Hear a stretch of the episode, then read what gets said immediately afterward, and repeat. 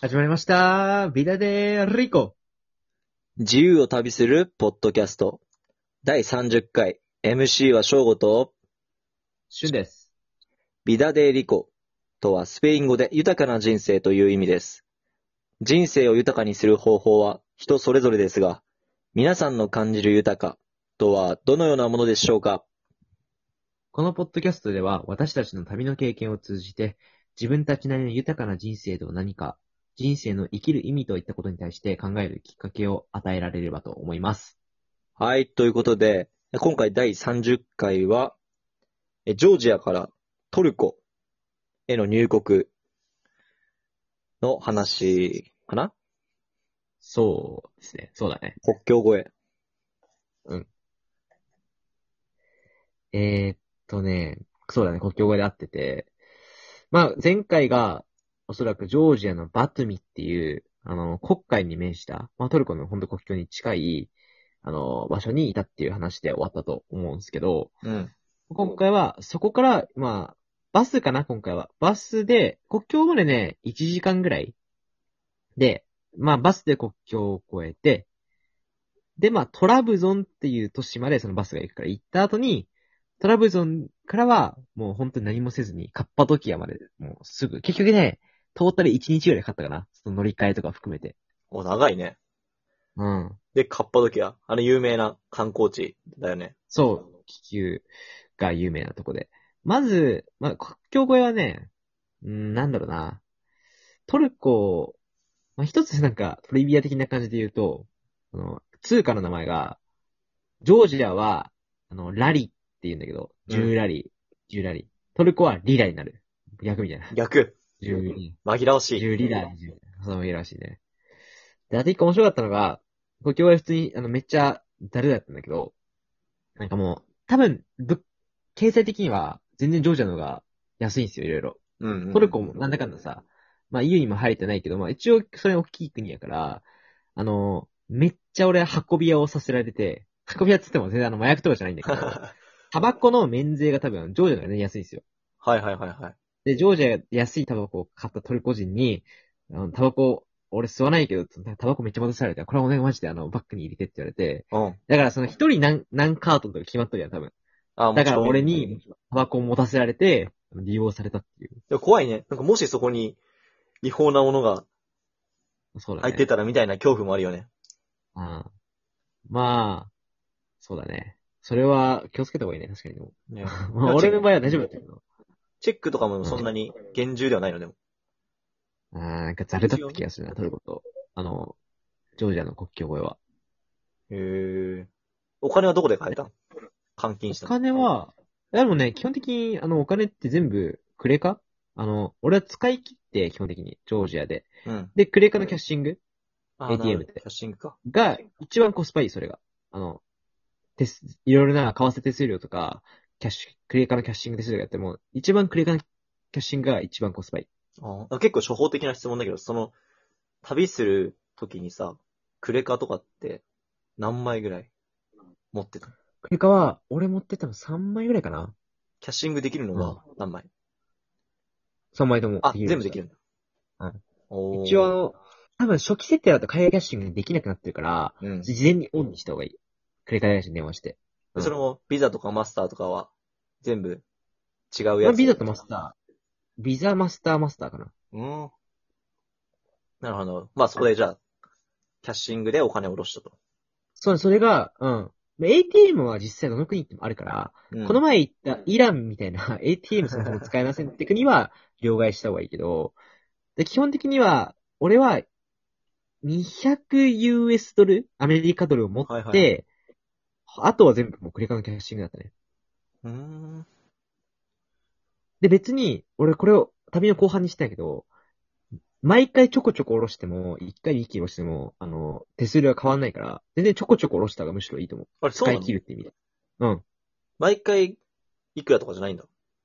あの、その、決済額の何パーセントやから、で、100円だったあら、ーで1%だとしたら、100円を100、100回を100、100円を100回引き出して1万円やっても、まあ100円かかるじゃん、手数料。うんで、1万円を1回引き出しても100円かかるから、変わらない。あ、そうなんだね。ちょっとそこはなんか違う、俺も勘違いしたな。うん。安全の面でも、やっぱちょ細かに引き出した方がいいと思うんう。で、US ドルかユーロを、まあ、いアメリカドルがいいかなを保険で、まあ、200ドルぐらいも。まあ、にそこは、値段は、個人のあれだと思うけど。うん。まあ、ちょっとそうだね。で、そうだな。あのーまあ、トラブゾンってところは、まあ、まで結局3、4時間、4、5時間ぐらいかかって、そっからトラブゾンからカッパドキアまでは10時間ぐらいかな。長いねバ。スに乗り継いで。結構山道だっけ結構思ったのがあそこいやー、山道ではなかガタガタ山ではなかった気がする。結構岩、トルコ結構横に長い国やん。あ、そうなのカッパドキアって結構写真で見るとなんかこう、地形があ、すげえ。それはね、カッパドキアは、お面白い地形だけど、うん。うん。でね、結構トルコ来て思ったのが、あ、物価やっぱちょっと高くなったなと思った。あ、そうなんだ。シム買った時に、今までは1ヶ月5ギガ500円ぐらいだったのね。うん。ほとんどの日。トルコ来てから1000円を超えたかな。1500円ぐらい買って。あ、ちょっと高えなと思って。で、カッパドキアが着いた時に観光地っていうのもあるんだけど、あのね、ビビンバ食ったのがアジア飯食いたくなって。うん。ビビンバね、1300円ぐらいして、日本よりあ高いみたいな。これはもう、俺らの物価に追いついたなと思って。 あ、そうなんだ。え、でも、他のとこなら全然そんなにしないよね。観光地だからちょっと。ああ、そのカッパドキアがちょっと高いなってのもあるね。かんすごい観光地だから。で、気球だけとかども全体的にはトルコは安いと思うよ、日本に比べたらあ、全然まだそうまだ。そうだねあケバブ食べた、ケバブ。あ、ケバブはもう毎食食っとったから。 安いよ、だって。安いのうん。例えば普通にい200円一とか食一食200円か。だ。100円、200円で全然食えるの。うん。でも日本もまあ、よくケバブ屋さんって、1個500円とかだけど、まあそんなバカ高くはない500はよね。まあまあね。うん。俺もそう、最近そう思いながらね、よく食べるんだけど。そうかそうか。ただ、ケバブ美味しいよね、トルコは。うわ、俺好きや、日本に行った時も、まあ東京とかさ、いっぱいあるやん、その、屋台でもないけどさ。うん。め、前、結構食ってたから、トルコはめちゃめちゃ食ってたね。あとサバサンドは、サバサンドはイスタンブールだけど。ああ。え、でもなんか一つ思うのはマジ、ケバブ屋さんは、まあ美味しさがマジでそのお店によって違うというか、あその原因の部分は、なんか水道なのかな水、使ってる水なのかなって思ってあ。なんかキャベツとかもなんかそういうの食ってる時に、なんかすごい臭く感じるケバブって結構あるんだよね。そう。ね。そこ結構ね、お店によって違うから、なるほどね。 うん。あ、ごめん、ケバブの話してしまった結構。いいんだけど。いや、カッパドキでア。はいはい。カッパドキアね。あ、俺、ほんと結論から言うとですね、あの、気球乗れなかったんですよ。ずっと天気悪くて。うわ。い、5日ぐらい粘ったんやけど、ど。あ飛んでなかった。一回も飛ん飛ばなかった。うん。うわ、で悲しい。なんでかっていうとね、あの、季節がやっぱあって、夏のが飛ぶんですよ。だけど、はいはいはい夏は逆に250ユーロ。高いね。だから、全然ね、250だから、 3万円ぐらい。 3万超えるね、全然以。上だね。うん全然超える3万。3万3000円ぐらいすると思う、大体。うわ。で、で、俺が、俺冬に行ったんよ、12月。ははいはいはい125ユーロ、半額。あ、すごい。そんなに違うんだ。ただ多分、寒いし、天気は俺よく、でも俺の時ずっと天気悪くて飛ばんくて、リスクあるくらい安く飛べるのが冬。高いけど、まあ、あの、飛べるのが夏。え、でもそれは、もし、飛んだらお金を払うっていう感じあ、そうそう。俺もなんか、あ、てか俺はホス、もう泊まってるホステルにも予約代行みたいなしとって、うん。で、毎朝、今日飛ぶ、飛ぶ飛ぶって聞いたけど、今日は飛ばん、今日は飛ばんって言ってて、うん飛んでなかった、結局。あ、じゃあ、本当にあの、気球がこういっぱい飛んでて、美しい景色みたいのも見れなかった。見れなかったけど、実際気球がなくてもカッパドキアは相当美しい街。あーなんかちょっと、お、の、丘登ったとこみたいなのあって、うんすごいもうなんか、なんか洞窟みたいな、なんかさ、すごい自然の神秘なんやけど、うん。こう、洞窟、街自体が洞窟みたいな感じ。うん、なるほど、なるほそう。まあ、気球があったらなお確かに美しかったやろうけど。で、あとは、カッパドキアは、なんかその、最、俺は、なんか普通にツアーみたいなのがあって、レッドツアーとグリーンツアーみたいなのがあって、なんかその、洞窟とか、その古代の遺跡を回るみたいなツアー。ど。うん。を普通に今申し込んで、そんな高くないために1000、2000円ぐらいでいけるやつと、あと俺はサイクリングした。でもい、5日間って結構長いね。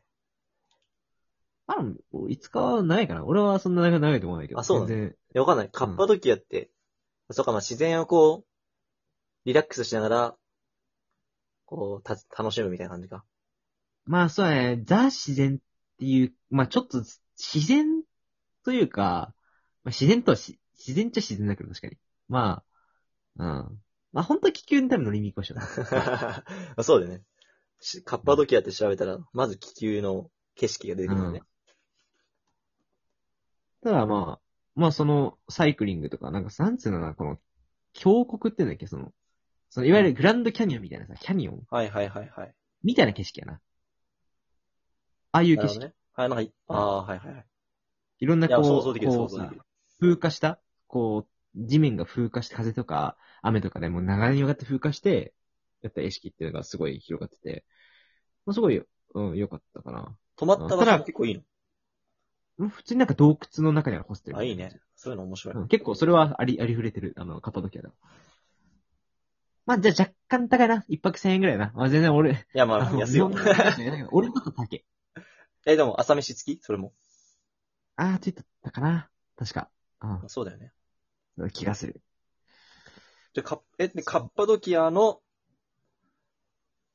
それ以外なんかやったのもうそれだけカッパドキアでまなんあ、か他に、そうかな。他のなんか旅人にはあったけど、まあ、なんかアクティビティをしたっていうのはないから別に、そのツアーとサイクリングと。そうね。なるほど。じゃあまあ、30回はこんな感じで。じゃあ次、第31回は、次どこに移動するで、のイスタンブールですね。あの、東西のね、分岐点というか、あの、アジアとヨーロッパの真ん中にあるイスタンブールの話をしたいと思いお、います。いですね。楽しみに、じゃあ。アストラレゴそうですそれを、